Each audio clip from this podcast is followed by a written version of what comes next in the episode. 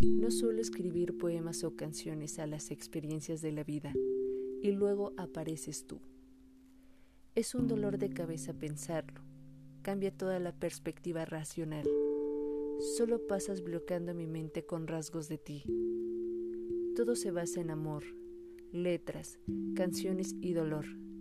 Ciertas cosas van quedando en listas o solo clavadas en el pecho. Pensamientos por ver el ira.